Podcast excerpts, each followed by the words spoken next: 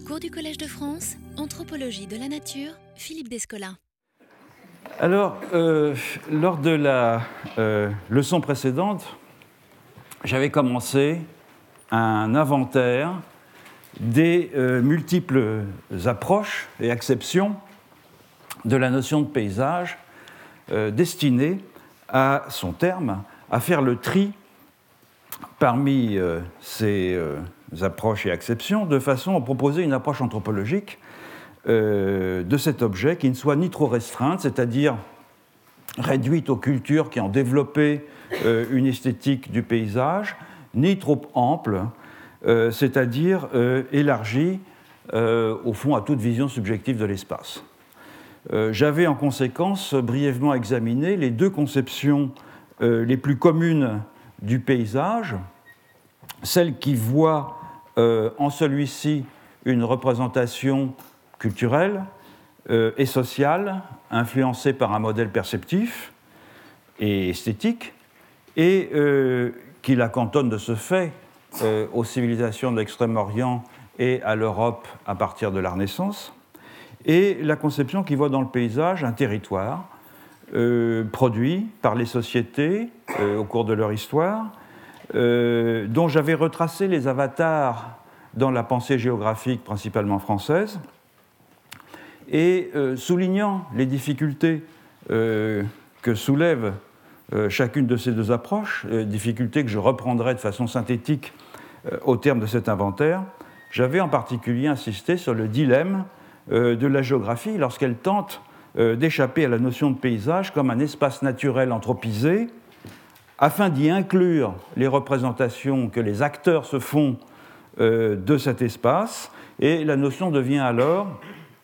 assez floue et finit par être équivalente euh, à l'appréhension subjective de l'espace fondée euh, sur les facultés sensibles que les avocats d'une approche phénoménologique du paysage souhaitent euh, défendre et qui va fournir la matière de la leçon d'aujourd'hui. Alors, quand on parle d'une approche phénoménologique du paysage, il faut peut-être souligner que la phénoménologie est souvent euh, euh, une étiquette euh, plus qu'une ressource conceptuelle, dans la mesure où les auteurs qui s'y réfèrent explicitement, qui sont des archéologues et des anthropologues pour la plupart, visent ainsi à placer leur entreprise sous l'autorité de la phénoménologie de la perception de Merleau-Ponty, un, texte qu'il traite euh, assez souvent comme un manifeste en faveur de la connaissance sensible et contre le réalisme cognitif euh, propre à l'épistémologie moderne. Et en réalité, on a le sentiment que euh, Merleau-Ponty est ici un, peu arraisonné comme une sorte de porte-étendard d'une appréhension subjective des réalités matérielles, ce, qui traduit la plupart du temps une ignorance de son œuvre euh, philosophique, euh, dont on voit d'ailleurs les traces dans les mentions qui sont faites euh, de lui par les avocats les plus décidés de cette entreprise. Je pense en particulier à Barbara Bender. Alors on m'a reproché de ne pas mettre les, j'ai pas beaucoup de temps de l'écrire les choses au tableau. Bender, c'est B-E-N-D-E-R, dans un article qui est un grand classique de, de l'approche phénoménologique du paysage, qui s'appelle Place and Landscape, et qui définit Merleau-Ponty comme un sociologue, ce qui laisse à penser qu'elle ne l'a pas lu, euh, ou euh, Christopher Tilley, euh, qui, dans son livre Phenomenology of Landscape, fait de lui un compagnon de route intellectuel de Heidegger, ce qui peut être assez largement discuté. De, fait, le paysage comme expérience sensible de l'espace s'est développé à partir de traditions théoriques et disciplinaires assez différentes. En premier lieu, il y a des auteurs français qui ont recueilli, euh, par exemple, une partie de l'héritage euh, du bachelard de la poétique de l'espace et qui se sont attachés à décrire la façon euh, dont la relation des humains au monde passait par des médiations qui n'étaient pas seulement visuelles, mais qui mobilisaient l'ensemble des facultés sensibles. En ce sens, un paysage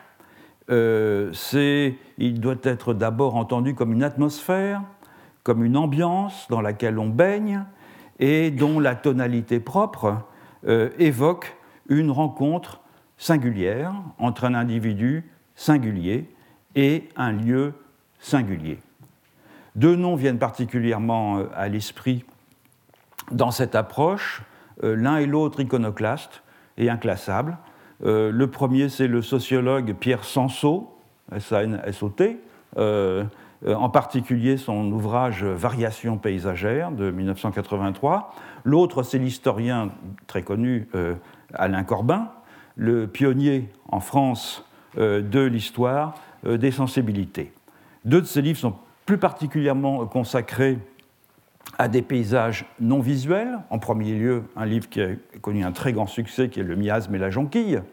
euh, qui s'attaque à l'imaginaire social de l'odorat euh, et à ses transformations de la fin du XVIIIe siècle à la fin du XIXe siècle. Et puis un autre ouvrage s'appelle Les cloches de la Terre, qui analyse le paysage sonore et euh, la culture sensible des campagnes françaises au XIXe siècle à travers le rôle euh, structurants qui jouent les cloches, qui sont à la fois des marqueurs temporels, euh, du temps quotidien, du temps festif et évidemment du temps liturgique,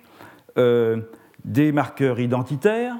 chaque église a un son particulier et reconnaissable, et des marqueurs de type territorial, puisque le son de la cloche devait s'entendre jusqu'aux confins de la paroisse. Donc le paysage est dans ce cas une certaine manière d'être présent au monde qui résulte de l'interaction entre des sollicitations sensibles, caractéristiques d'un lieu, et les attentes euh, patiemment euh, façonnées par euh, l'habitude et l'éducation des individus qui se sont peu à peu appropriés ce lieu comme un prolongement d'eux-mêmes. Qu'ils sollicitent plutôt l'odorat, l'ouïe, la vue ou le toucher, le paysage devient une nappe de stimuli éprouvés, de souvenirs remémorés, parfois euh, presque autonomes tant ils sont puissants, parfois indissolublement liés euh, entre eux dans l'évocation d'un lieu. Et c'est pour mettre l'accent sur cette dimension euh, non visuel des paysages que l'anglais a multiplié les néologismes construits à partir du scape de landscape. Soundscape, smellscape, touchscape et même taskscape, ce dernier terme étant, euh, ayant été forgé par Tim Ingold, et euh, renvoyant à l'espace construit par et au sein duquel se déroule un ensemble circonscrit d'activités humaines. Donc cet amphithéâtre, d'une certaine façon, est un taskscape spécifique de la façon dont on conçoit l'enseignement en France. L'anthropologie des sens a joué un rôle euh, considérable dans l'étude de l'émergence de ces paysages non visuels, et en particulier un anthropologue américain euh, très original, à mon sens assez injustement méconnu, qui s'appelle Edmund Carpenter, C-A-R-P-E-N-T-E-R, e euh, qui fut le premier, euh, sur la base de son ethnographie des Inuits, les Inuits aviliques de l'île Southampton de l'Arctique canadien, a développé l'idée d'un espace acoustique. Il vient de mourir. Il a euh, été le commissaire d'une exposition que peut-être certains d'entre vous ont vue il y a euh, un an, je crois, deux ans, euh, au musée du Quai Branly sur les masques inuits. Selon Carpenter, le monde des Inuits est défini par le son plutôt que par la vue. Tandis que la vue identifie des objets qui sont déjà présents, le son révèle des présences dont l'existence est avérée par l'écho de leurs actions. En ce sens, si on peut dire, euh, les Inuits entendent des êtres et des choses en devenir, indépendamment de leur statut ontologique, de sorte que les distinctions entre son humain et son non humain, et au sein des sons humains entre le parler et le chanter, renvoient à des distinctions dans les modes d'action des émetteurs de son, non à des distinctions dans les modalités de l'être, disons. Carpenter a plus particulièrement développé euh, l'idée d'espace acoustique avec une autre figure beaucoup plus connue qui est Marshall McLuhan, euh, dans les années 1960, euh, dans une série de publications qui s'intitulait Explorations in Communication. Et par contraste avec l'espace pictural, l'espace acoustique tel qu'il le définissent et dont il cherche à cerner les caractéristiques, euh, et, je cite Carpenter, dynamique, toujours en flux, en train de créer sa propre dimension à chaque moment. Donc le soundscape prend la forme non pas d'une surface, comme dans le landscape, où l'image que l'on a, c'est toujours celui de la peinture, la surface plane, mais d'une sphère qui se déploie de façon euh, identique dans toutes les directions à partir de l'auditeur. Mais cette sphère, elle n'a évidemment pas de contour externe. Elle ne préexiste pas au sujet humain comme le ferait un paysage offert à la vue. Elle prend son ampleur et sa euh, consistance autour de lui à mesure qu'il s'engage dans des interactions auditives avec son environnement sonore immédiat. Et euh, Carpenter et McLuhan ont ainsi été les précurseurs d'un domaine qui est en plein essor euh, aux États-Unis sous le nom d'anthropologie des sens et dont les figures fondatrices sont par exemple Paul Stoller, STO2LER, dans son livre The Taste of Ethnographic Things de 1989, euh, David House, The Variety of Sensory Experience de 1991, euh, et euh, Constance Classen dans son livre Worlds of Sense de 1993. Le principe sur lequel s'appuient leurs travaux, c'est que les cultures diffèrent non pas tant dans ce que leurs membres perçoivent que dans la façon dont ils perçoivent. Au fond, euh, il s'agit d'une sorte de retour à la théorie sensualiste euh, de la connaissance, portant une critique implicite de l'épistémologie moderniste du réalisme cognitif, lequel serait réputé fondé en partie sur la prééminence de la vision par rapport aux autres sens. Et au lieu de présupposer que les visions du monde euh, diffèrent parce que les gens ont développé euh, des modèles mentaux différents pour euh, organiser ce qu'ils ont sous les yeux, l'anthropologie des sens suppose que c'est au contraire le poids différentiel attaché à tel ou tel sens qui définit les variations dans la façon dont les mondes sont perçus. Ainsi, tandis que les cultures de la vision se déploieraient principalement dans des paysages, les cultures de l'audition auraient plutôt des euh, soundscapes et les cultures de l'odorat des smellscapes. Il serait donc vain de chercher une orientation euh, paysagère fondée sur des modèles visuels chez des gens accordant la prééminence à d'autres sens dans la façon dont ils interagissent avec l'environnement. Alors je ne suis pas tout à fait convaincu, je reviendrai là-dessus, par cette idée maintenant assez commune euh, qu'il y aurait par contraste avec la tradition occidentale où domine le privilège de la vision, des cultures qui auraient centré leurs univers sensibles ou leur univers sensible en tout cas, plutôt sur l'environnement sonore, olfactif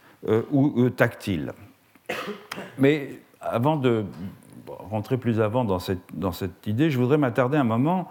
ou en tout cas l'aborder, en m'attardant sur la question du parallèle possible ou impossible entre paysage visuel et paysage sonore. Et je voudrais à ce propos évoquer euh, l'une des réflexions les plus originales menées euh, ces dernières années autour du paysage acoustique, qui est celle de l'anthropologue euh, américain Stephen Feld, F-E-L-D, dont les idées sur la question se sont développées sous la double influence du compositeur Murray, euh, Raymond Murray Schaffer, S-C-H-A-F-E-R, qui est le pionnier de la théorie du soundscape, et sous l'autre influence, qui est l'influence de, comme c'est le cas pour la plupart des anthropologues, de l'expérience de terrain, chez des papous de Nouvelle-Guinée, euh, de la région du Mont Bozavi en Papouasie-Nouvelle-Guinée, qui s'appellent les Kaloulis. Euh, et que malheureusement on ne pourra pas entendre, chez lesquels euh, Stephen Feld a mené euh, une longue enquête ethnographique.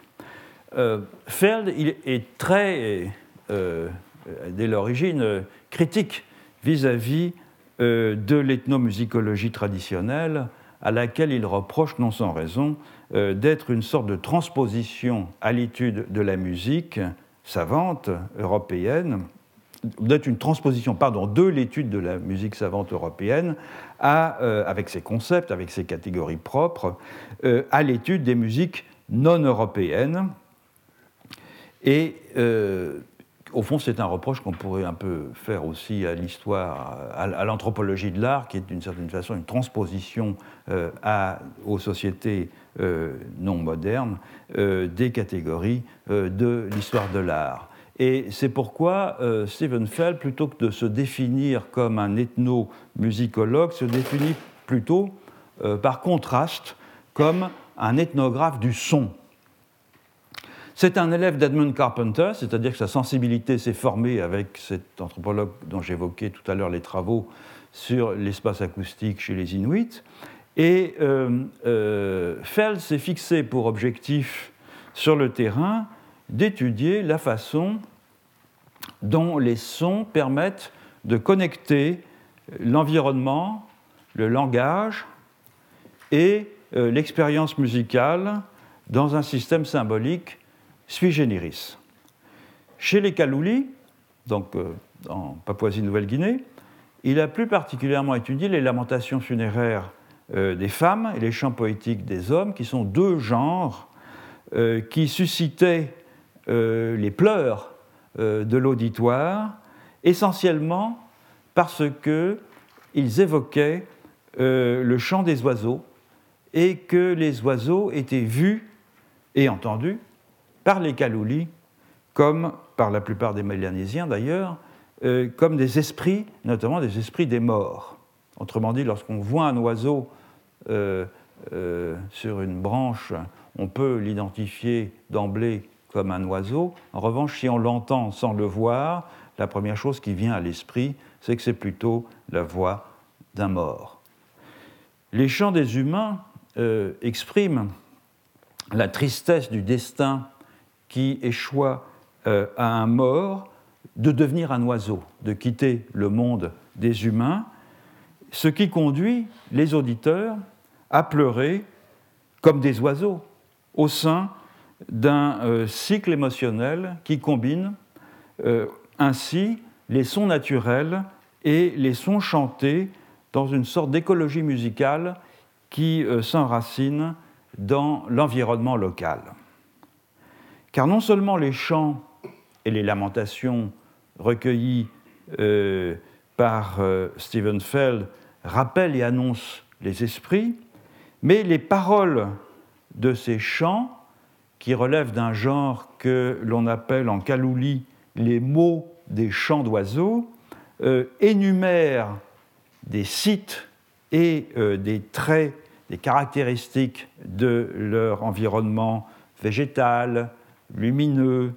et sonore, et constituent donc des sortes de paysages chantés, des descriptions chantées de paysages. Et les chants deviennent ainsi ce que les Kaloulis appellent un chemin, c'est-à-dire une série de noms de lieux qui relient la topographie de la forêt euh, à ses habitants, présents et passés, ces chemins chantés décrivant aussi le monde des esprits oiseaux dont les euh, déplacements s'entrecroisent avec les chemins et avec les cours d'eau, de façon à intégrer dans une même cosmologie les humains et tous les autres habitants de la forêt. Alors Feld a décrit ce monde des voies de la forêt dans un livre remarquable, malheureusement euh, pas encore traduit en français, j'espère qu'un jour il le sera, publié en 1982, qui s'appelle Sound and Sentiment, le son et le sentiment. Et c'est en écrivant ce livre, donc après son retour de chez les Kalouli, que cherchant des pistes pour interpréter ce qu'il avait observé chez les Kalouli, il rencontre l'œuvre de euh, Raymond Murray Schaffer, que j'évoquais tout à l'heure, le pionnier de la théorie du soundscape, et notamment son livre Soundscape, The Tuning of the World de 1977. Euh, euh, Schaffer, donc, c'est un compositeur canadien qui euh, a développé euh, une hypothèse, notamment dans ce livre, une hypothèse centrale que Stephen Feld va faire sienne, et à savoir que le langage et la musique sont des échos du paysage sonore où ils se développent, l'un et l'autre, ou bien pour le dire dans les termes de Feld lui-même, je le cite, que le langage et la musique de la nature sont intimement connectés à la nature du langage et de la musique. Non seulement parce qu'une façon d'écouter le monde vient de ce que l'on interagit avec lui et qu'on euh, l'imagine comme s'exprimant par sa voix, mais aussi parce que, au-delà euh, des chants rituels faisant écho au son de la forêt, euh, l'expérience quotidienne montre que les sons sont entendus comme des indicateurs temporels, comme des indices de saisonnalité, comme des indicateurs même de la structure de la forêt, des cycles de végétation, etc. Autrement dit, les lieux résonnent comme des mixtes d'espace et de temps, de sorte que l'écologie acoustique locale peut être vu comme le résultat d'une coévolution esthétique et écologique. Et l'étude du monde sonore Kalouli revient donc pour Feld à étudier comment les sons produisent du lieu et comment le lieu produit du sens. Alors une telle approche a conduit Stephen Feld à privilégier peu à peu la présentation de paysages sonores sur l'analyse ethnomusicologique savante. Il la, pratique, bien sûr, mais au fond, il, euh, s'était forcé euh, de plus en plus au fil du temps, dans les CD qu'il a produits, il en a produit plus d'une douzaine, euh, de rendre perceptibles des notions complexes, caractéristiques dans un premier temps du paysage sonore Kalouli, après d'autres paysages sonores, on le verra, et en particulier d'une notion du paysage sonore Kalouli euh, qui traduit euh, par, euh, en anglais, lift up over sounding. C'est à peu près intraduisible. C'est un lever de son par-dessus, si vous voulez. Et, qui se caractérise, et c'est d'autant plus désolant qu'on puisse pas l'écouter parce que c'est assez bien illustré dans ces enregistrements, euh, et qui se traduit, euh, qui se caractérise par une sorte d'harmonie entre un son produit et le bruit de fond. Je, le cite, euh, je cite la définition que Stephen Feld donne de cette caractéristique sonore. Un son se détache momentanément et aussitôt se dissipe dans le lointain, recouvert ou réverbéré en écho par une nouvelle émergence dans la mosaïque du son. Et l'un des sons les plus caractéristiques de ce type, dans l'environnement du mont Bozavi qu'occupent les Kaloulis, et qui constitue le fond sonore à peu près constant euh, euh, des chants d'oiseaux, c'est le bruit de l'eau courante. Euh, non seulement, bien sûr, le bruit, le flux de l'eau qui va irriguer de sa sonorité l'ensemble du pays Kalouli, qui est un pays de moyenne montagne, hein, dans lequel l'eau est toujours en mouvement, est toujours présente et toujours en mouvement. Mais cette eau est aussi euh, appréhendée comme l'expression sonore de la terre. L'eau est à la terre ce que la voix, pour les Kaloulis, est au corps. Autrement dit, en résonnant dans le corps, la voix connecte les différentes parties du corps et donne une impression de plénitude, d'occuper son corps pleinement, si je puis dire. De la même façon, le bruit de l'eau connecte les différentes parties du territoire Kalouli. Donc on comprend pourquoi euh, le flux de l'eau nourrit euh, l'imagination musicale Kalouli. Par exemple, les noms qui dénotent les euh, différents types de cours d'eau en Kalouli, torrent, ruisseau, cascade, rivière, etc., sont aussi les noms qui servent à désigner les intervalles musicaux, les euh, segments d'un chant, les formes de rythme et de lignes euh, mélodiques. Et la composition de chants est euh, décrite comme avoir une cascade dans la tête. Autrement dit, la pièce d'eau ici est la mélodie, la pièce d'eau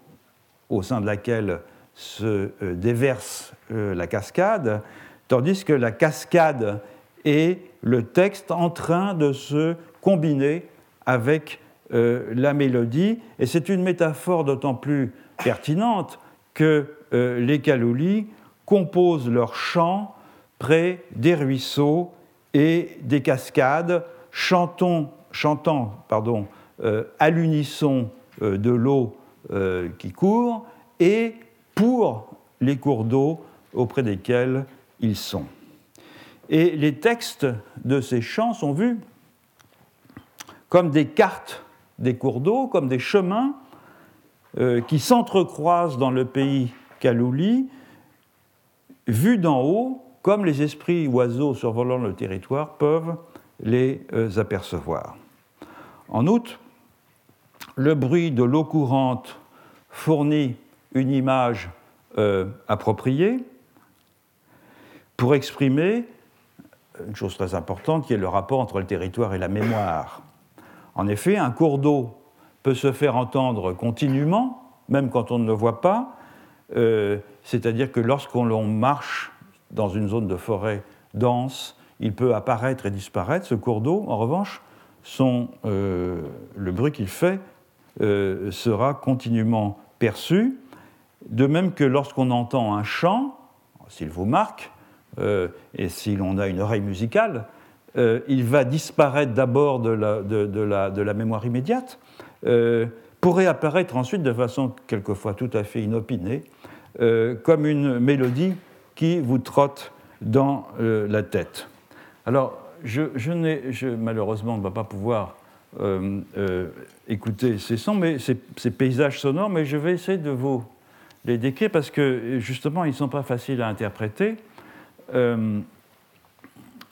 Euh, le premier, c'est. Euh, ils sont tirés d'une production de Stephen Feld qui s'appelle Voices of the Rainforest et qui euh, décrivent le paysage sonore Kalouli depuis le matin jusqu'à la nuit. le matin, c'est-à-dire bien avant le lever du soleil, puisque le, paysage sonore de l'aube commence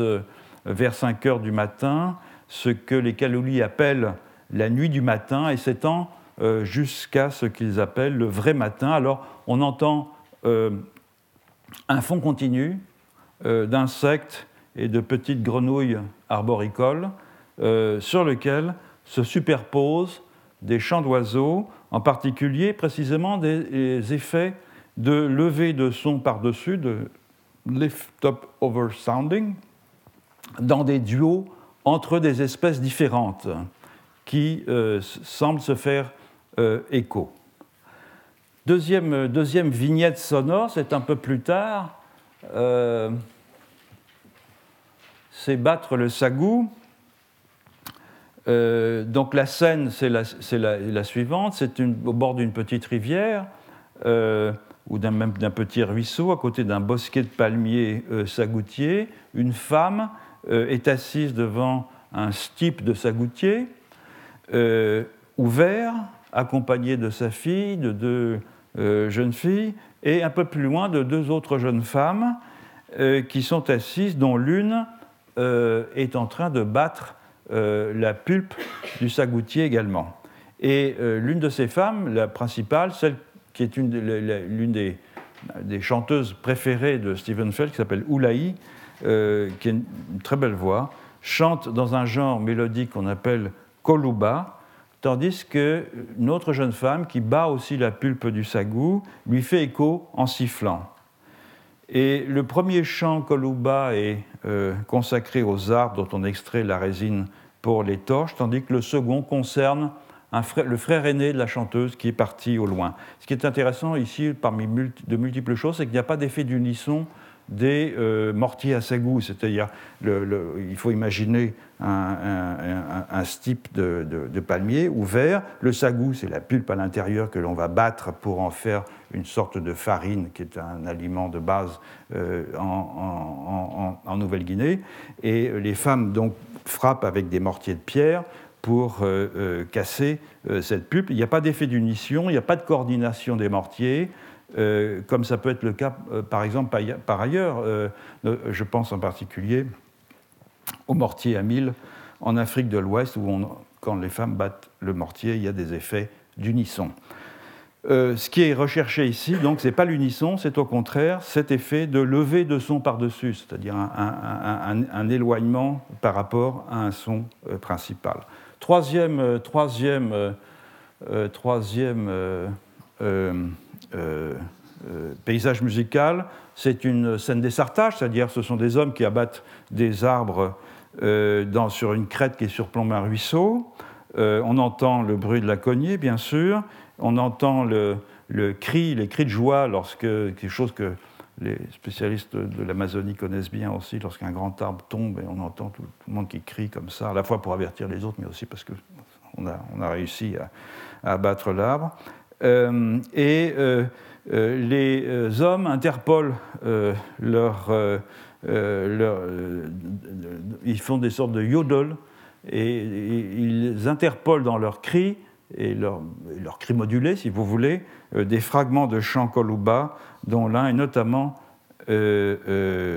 destiné à un grand compositeur de chant Koluba, maintenant mort, et qui retrace l'itinéraire de son âme oiseau le long des bosquets de sagoutier qu'il exploitait de son vivant, tout en décrivant le, paysage de façon extrêmement euh, précise. Le suivant, c'est une guimbarde de bambou. Donc, vous savez, une guimbarde, un instrument musical qui sert de la, avec la vibration euh, dans la bouche servant de, de, caisse d'amplification et euh, qui est joué par un homme. Et là aussi, il y a un jeu d'écho entre la guimbarde et le fond continu des cigales et du ruisseau et des champs d'oiseaux. Et enfin, le, dernier, le dernier, euh, le dernier, euh, le dernier enregistrement, euh, ça s'appelle donc Détendre près d'un ruisseau, et on entend une femme, Oulahi, c'est toujours celle du début, celle de la, qui battait le sagou, qui chante trois chants chacun euh, d'un genre différent, et chacun avec et en l'honneur de Wolu, qui est un, ruisseau à proximité de son village. Et la voix se développe en une pulsation qui s'écoule avec les sons du ruisseau et qui mentionne une longue liste de lieux auprès desquels euh, passe ce ruisseau, le euh. De cette façon, le flux euh, performatif du chant, accompagnant le son de l'eau, et la musicalité d'un chant à la manière du courant, si, on peut dire, complète et rend plus sensible la poésie euh, des euh, lieux connectés à l'eau. Au fond, chaque chant kalouli s'écoule, se centre dans un tourbillon, puis reprend son cours pour se mélanger plus loin avec d'autres voix et avec d'autres sites. Alors, après ces études sur le paysage sonore des Kaloulis, euh, Stephen Feld s'est lancé dans une grande entreprise qui est une étude du paysage sonore, principalement mais non exclusivement européen, centré autour des cloches. Un projet qui euh, vient comme un écho de euh, l'étude d'Alain Corbin sur le même sujet, mais un projet qui est au premier chef acoustique et non pas discursif. Alors là, ce n'est pas un gros problème euh, si on n'entend pas, parce qu'il est très facile à euh, s'imaginer. C'est un enregistrement, il a fait des enregistrements en France, dans les pays scandinaves, en Allemagne, un peu euh, au, Japon aussi. Et ça, c'est un enregistrement du village de Méo, dans un charmant village du, du Vercors. Et alors, qu'est-ce qu'on entend? C'est immédiatement reconnaissable. On entend d'abord les sonnailles d'un troupeau, quelques voix humaines, passage lointain euh, d'une automobile de temps en temps, puis la sonnerie des cloches de 7 heures du soir, donc 7 coups,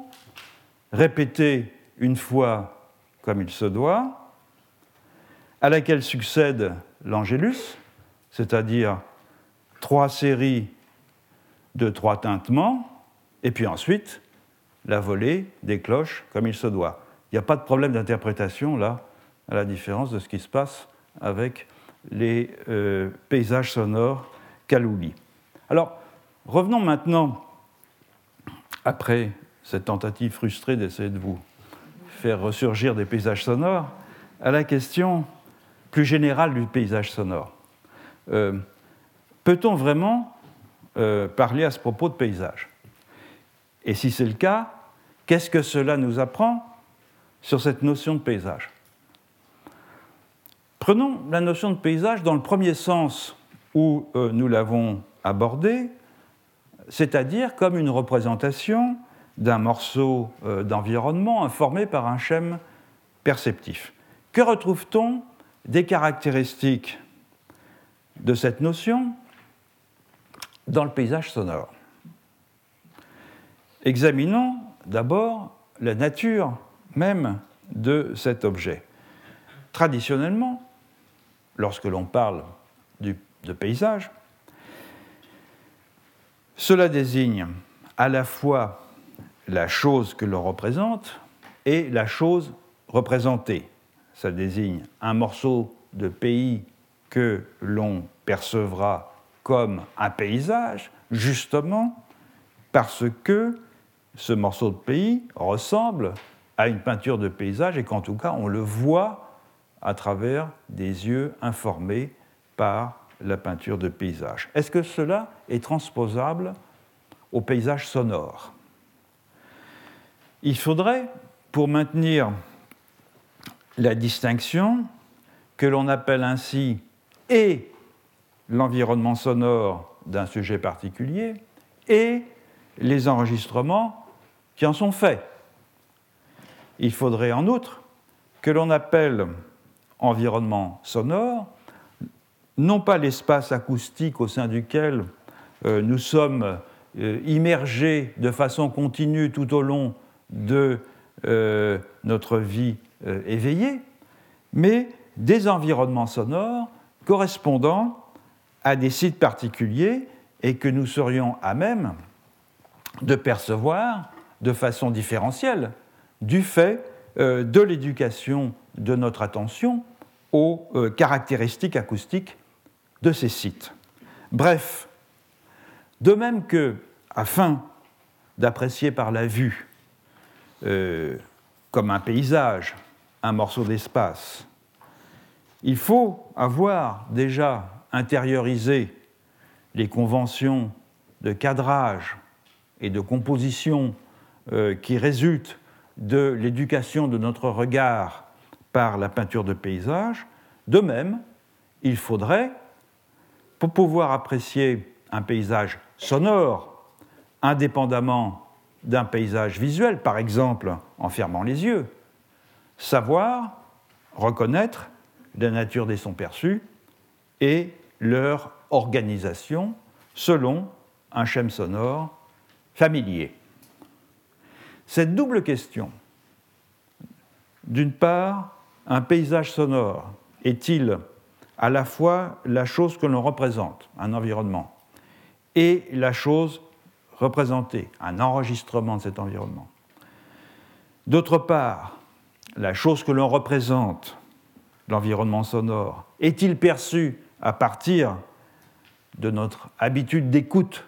de la chose représentée, l'enregistrement? Ces deux questions ont été âprement débattues chez les euh, théoriciens du soundscape et elles sont posées de façon tout à fait explicite par le pionnier de la réflexion en ce domaine, Raymond Murray Schaffer, que j'évoquais tout à l'heure, dans son livre en particulier The Soundscape de 1977. Pour euh, Schaffer, en effet, le soundscape est au premier chef l'environnement sonore d'un sujet quelconque, constitué en objet d'étude, discret, par l'enregistrement, qui en effet est donc analysable en fonction de ces divers éléments constitutifs. Ces éléments constitutifs peuvent se répartir en trois types principaux de sons qui sont structurés autour du contraste entre figure et fond que euh, Schaffer reprend euh, des travaux de Carpenter et McLuhan que j'évoquais euh, précédemment. Il y a d'abord des sonorités de fond que Schaffer appelle les keynote sounds, lesquels fournissent la tonique, c'est-à-dire la modalité selon laquelle les autres sons seront entendus. Par exemple, le bruit continu d'un torrent euh, qui traverse un village de montagne et qui euh, ne cesse euh, jamais. Il y a ensuite les sons qu'on pourrait appeler signalétiques, que Schaffer appelle les signal sounds, et qui jouent le rôle de figure se détachant sur ce fond. Ce sont des événements singuliers qui ont un statut indiciel, en ce que euh, ils constituent des traces sonores d'une action ou euh, d'un existant, comme un chant d'oiseau par exemple, euh, comme un bruit de moteur, comme une porte qui claque. Il y a enfin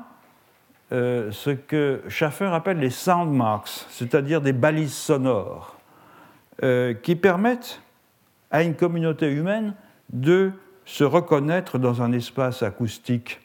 particulier c'est-à-dire, au fond, c'est tous les sons qui sont familiers aux membres de cette communauté et qui euh, illustrent son identité distinctive. Le carillon de l'église du village en est évidemment un euh, très bon exemple. Ainsi défini, euh, dans ses composantes et dans, son, articulation générale, le soundscape de Schaffer est euh, au premier chef un environnement sonore circonscrit et non un paysage improprement parlé, c'est-à-dire une élaboration secondaire, une artialisation de cet environnement qui rend possible de le percevoir en retour comme un paysage. Alors il est vrai que sur cette question de l'artialisation, que le terme ne l'emploie pas, puisqu'on le le verra plus tard à, Roger, Alain Roger, il est vrai que sur cette question de l'artificialisation, Schaffer est fluctuant. Par exemple, et dans l'affiliation des philosophes transcendantalistes américains, comme Thoreau,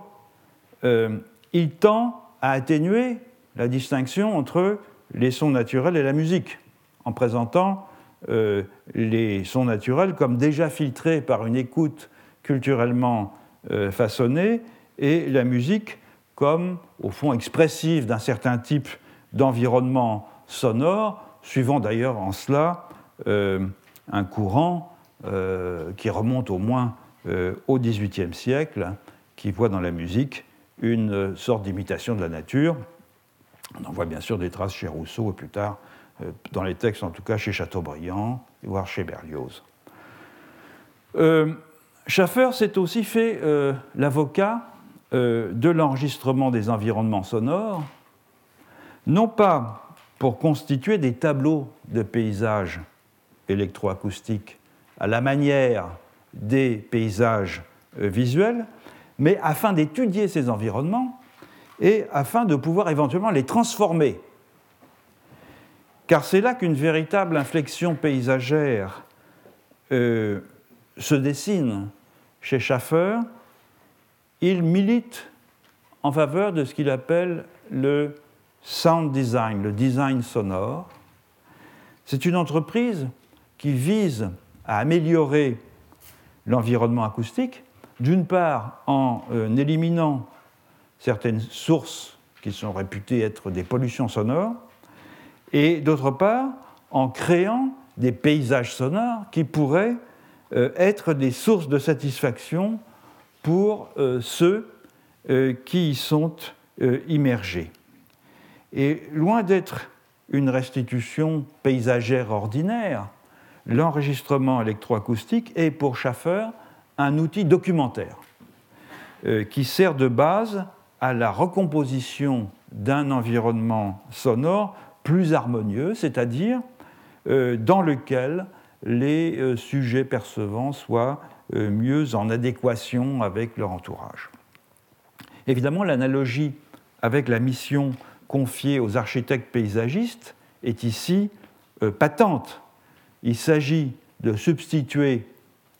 aux paysages réputés appauvris ou discordants de l'ère industrielle et post-industrielle des paysages qui permettent un meilleur épanouissement euh, personnel et collectif.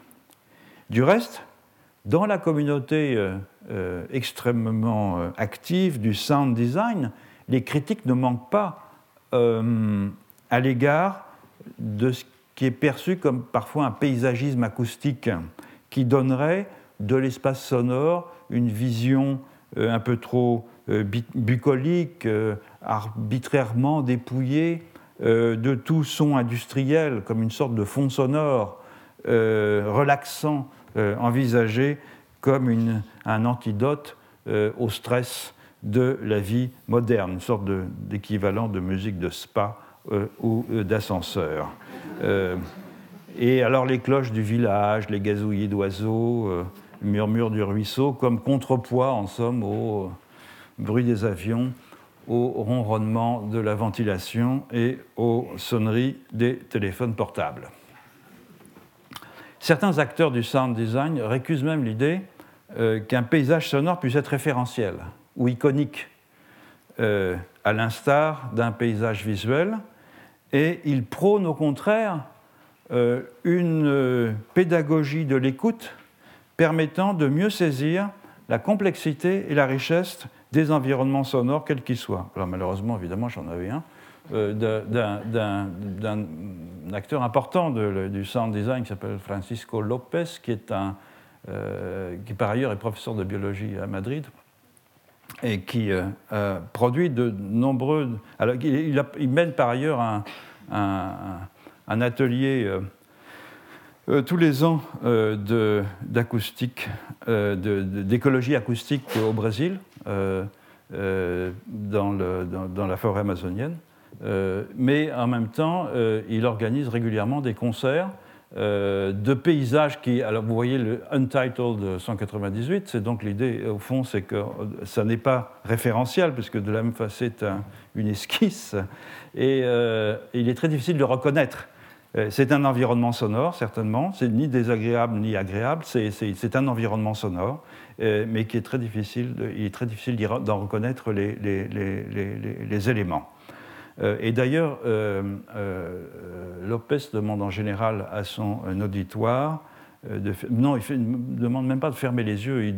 distribue des bandeaux pour que son auditoire écoute ce paysage sonore sans être perturbé par des euh, stimuli visuels. Alors, quelle est la leçon des euh, considérations qui précèdent pour la question qui nous intéresse, à savoir les parallèles entre paysage sonore et paysage visuel En premier lieu, qu'on ne doit pas confondre un environnement sonore et un paysage sonore. L'environnement sonore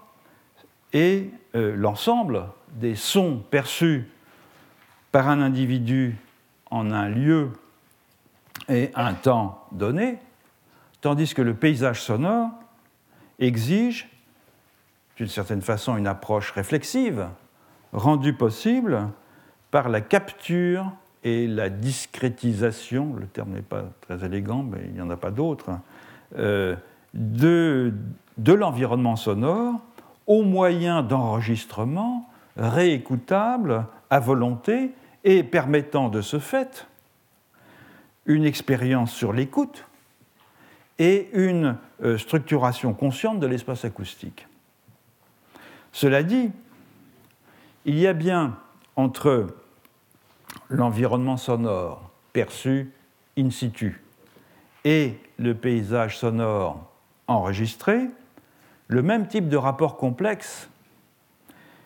qui existe entre l'environnement regardé et le paysage des pins.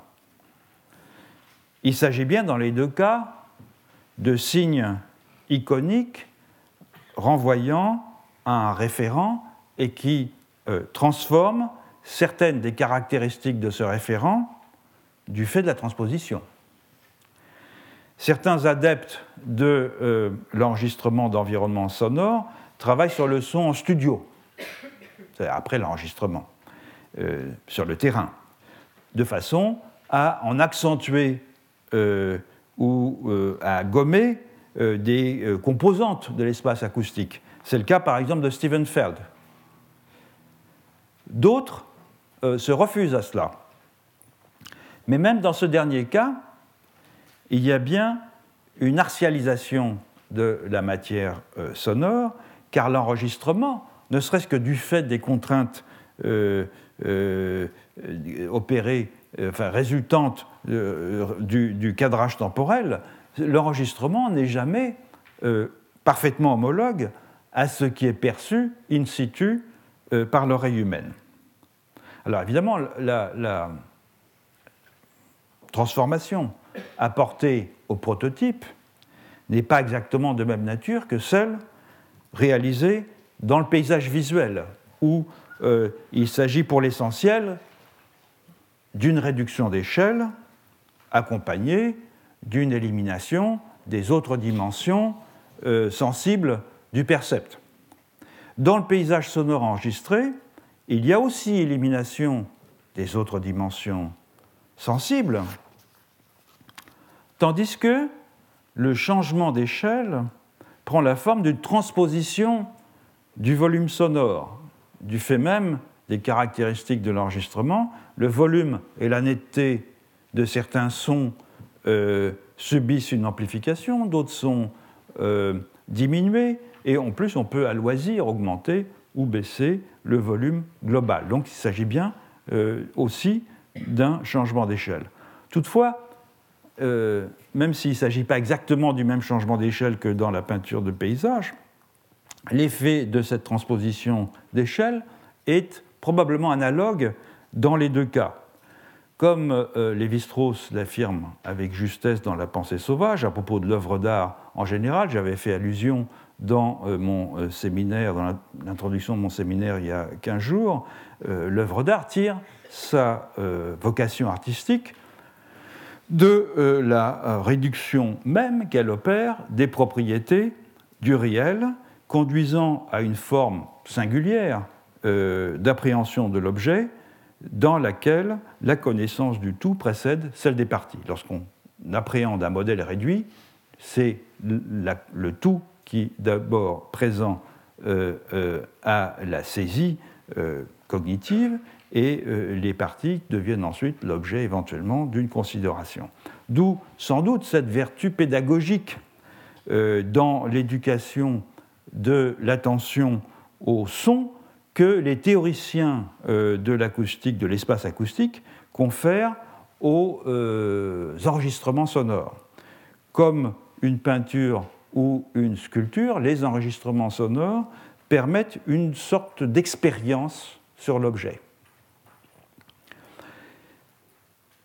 Ils permettent de recomposer, en somme, l'objet, ce qui est très très difficile lorsqu'on le perçoit dans le flux continu euh, de l'audition ordinaire. En outre,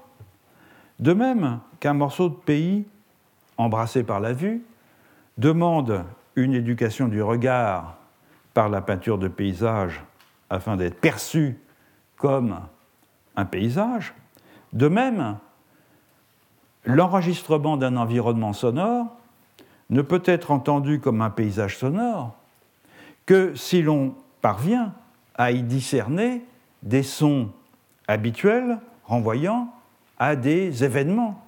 habituels. Autant les enregistrements de Stephen Feld chez les Kaloli ne peuvent être interprétés que grâce à un commentaire détaillé de leur contenu, il faut me croire sur parole puisque vous ne les avez pas entendus, autant son paysage sonore du village de Méaudre restitue là un espace acoustique euh, qui n'a pas besoin d'être décrypté par euh, des auditeurs familiers euh, de la France rurale. Bref, un paysage sonore n'est audible au sens où sa structure et ce à quoi il renvoie peut émerger du bruit que si l'on a déjà intériorisé l'usage de ce dont il est, cet enregistrement, le paysage. Un dernier parallèle enfin entre paysage visuel et paysage euh, sonore. On a vu euh, que dans le mouvement du euh, sound design, du design sonore, certains artistes produisent des paysages sonores qui sont non directement mimétiques. Et un peu comme Mondrian ou Kandinsky poussent l'expérimentation sur la peinture de paysages jusqu'à tenter de restituer sur leur toile, leur première toile en tout cas, non un paysage ordinaire, mais l'expérience du regard porté sur un paysage, c'est un thème que j'avais développé dans une leçon, je crois, l'année dernière. Euh, de même, les artistes euh, du sound design visent à produire des objets sonores qui permettent un travail sur l'attention auditive et l'imagination acoustique que celle-ci favorise. Or, le parallèle n'est pas seulement loisible avec la peinture, mais aussi, sur un autre plan, avec la production de paysages in situ entièrement nouveaux, de façon à remplacer ou à modifier des paysages existants, une ambition poétique, hein, créatrice, que les membres du mouvement du euh, sound design partage avec les architectes paysagistes et aussi avec les artistes du land art. Et c'est ce que euh, on va examiner lors de la prochaine leçon. Retrouvez tous les contenus du Collège de France sur www.colège-2-france.fr.